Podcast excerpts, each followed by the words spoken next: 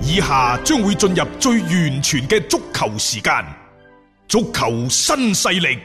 即將播出。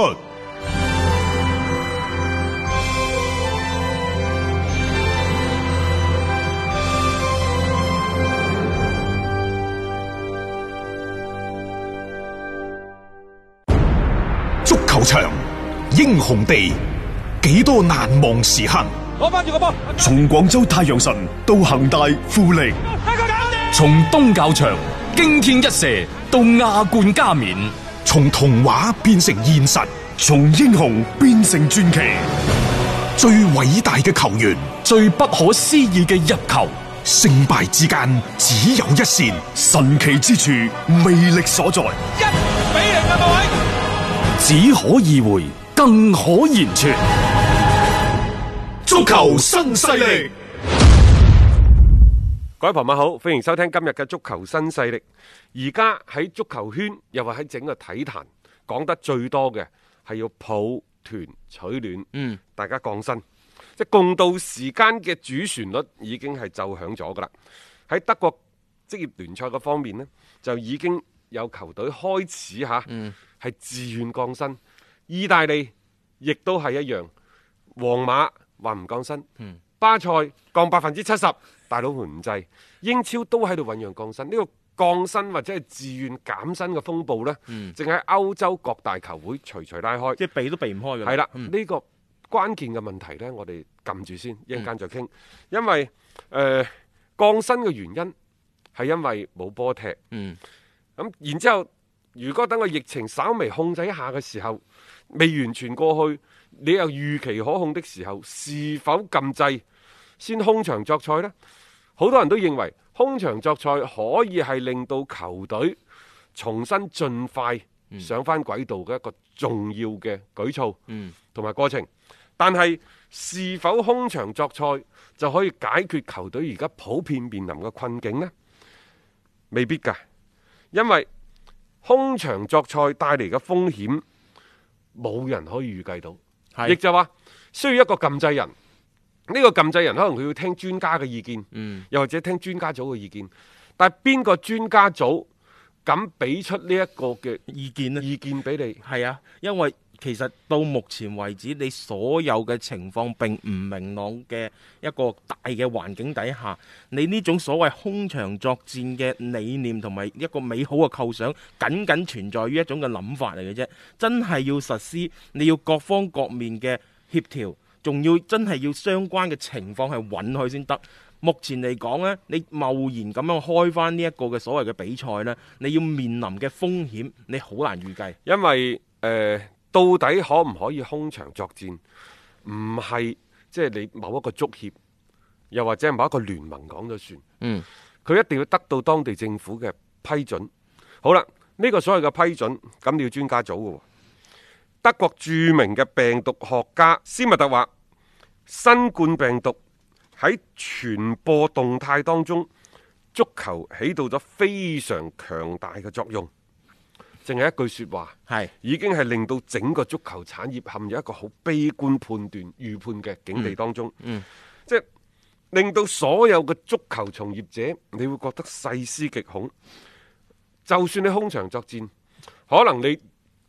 哇猛咁喺度隔夜風度都透得着，猛咁喺度扯黑。你，而且你始終你係涉及到係有一定嘅人員嘅聚集，即係呢、個呢、個運動本身就係一個大規模嘅人員嘅聚集。所以斯密特就認為呢，佢話呢個賽季踢完比賽係唔現實嘅，空場比賽係唔現實嘅，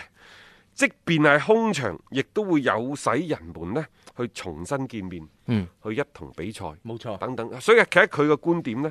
即係唔好意思，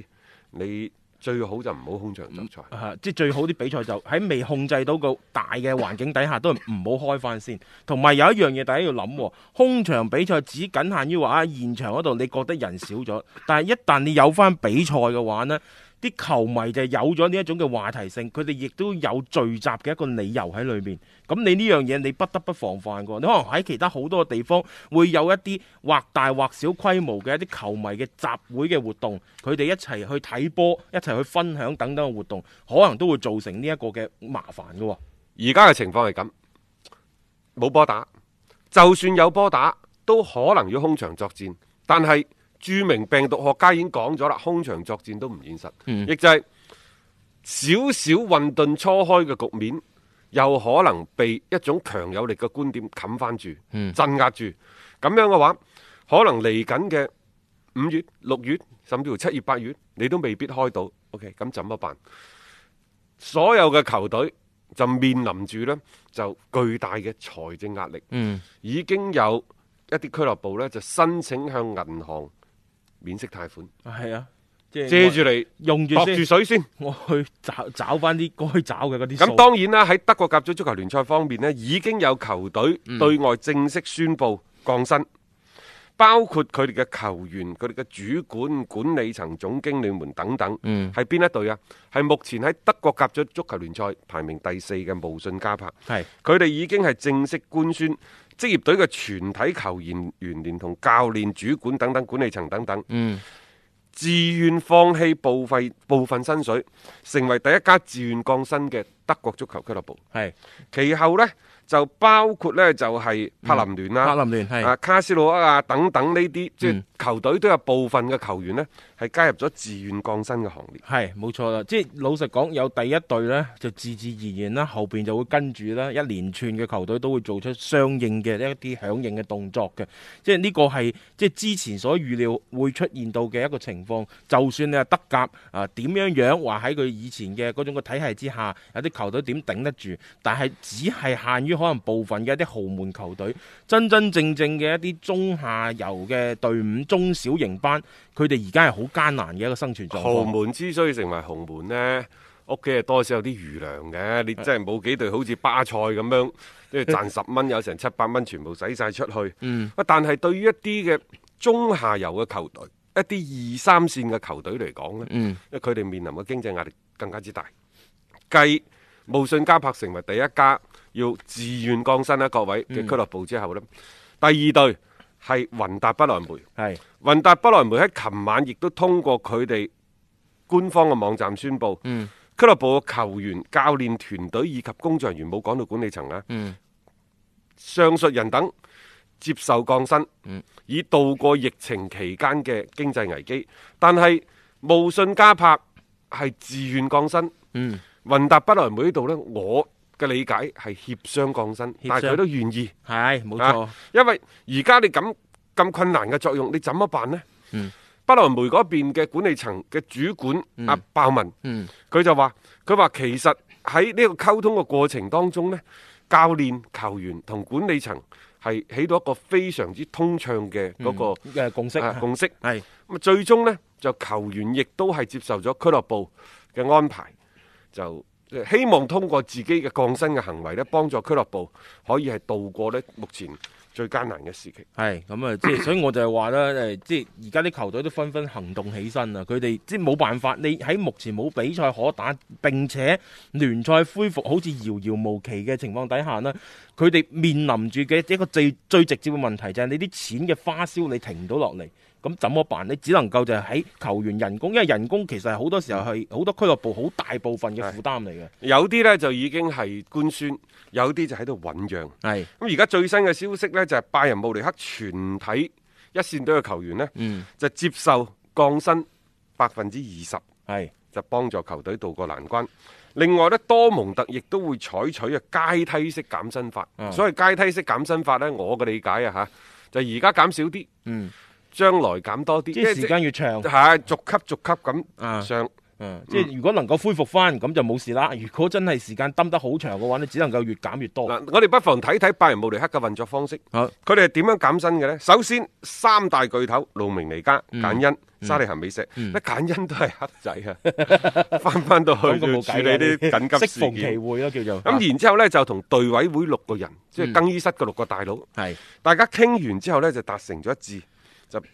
包括董事會、監事會，即係一視同仁，嗯大佬們、球員們一齊減全部都減。係啊，咁啊百分之二十喎，佢哋好明確噶喎，啊佢哋唔會話好似之前咁巴塞打晒啞謎就係降薪兩個字，誒降幾多唔講㗎喎我 都奇怪啊嚇，拜仁呢，佢哋原嚟喺呢個賽季俾出嘅薪資預算係七點五億歐元，嗯其中球員呢係三點三六億，嗯，亦就係未夠百分之五十唔夠啊，係啊，嚇。係啊即係支出下就齋齋支出總體支出喎唔係啊係喎，總體人工嘅人工支出啫喎，係啊睇嚟喺拜仁做工作人員都幾幸福嘅喎，唔好話做高層。啊梗係啦，咁即係當然呢，一個俱樂部幾百人嗰嘅，人養咗好多人啦啊，係啊，咁即係所以你可以睇到，其實就因為嗰個支出真係都比較大啦，就只能夠大家協商，佢佢咪嗰講降落嚟，幾個隊委會係幾個人呢？嗯即係按照佢佢冇對外公佈嘅，但係你睇嚟睇去呢，就無非係紐亞、係湯馬士梅拿、啊利雲道夫斯基、啊阿拉巴、係基米治治、啊迪迪亞亞高高係等等係嚇，就係呢所謂嘅誒六個更衣室都嘅差唔多啦。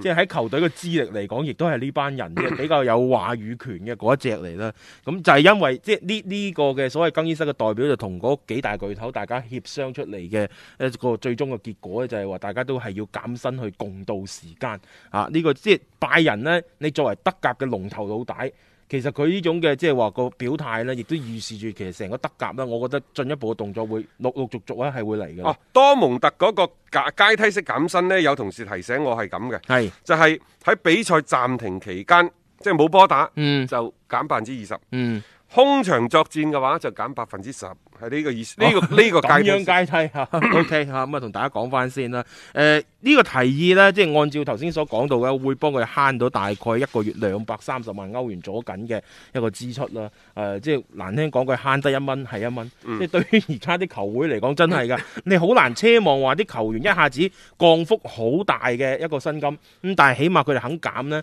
對球隊嘅嗰個負擔嘅減輕啊咧，都係有所幫助嘅。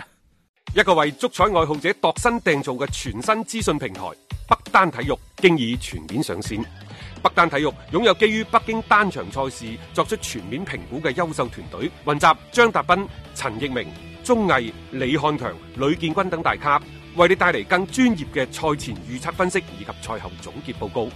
北單體育無需註冊，一鍵辦理。想避免足彩市場起起伏伏，快啲嚟微信搜索公眾號北單體育。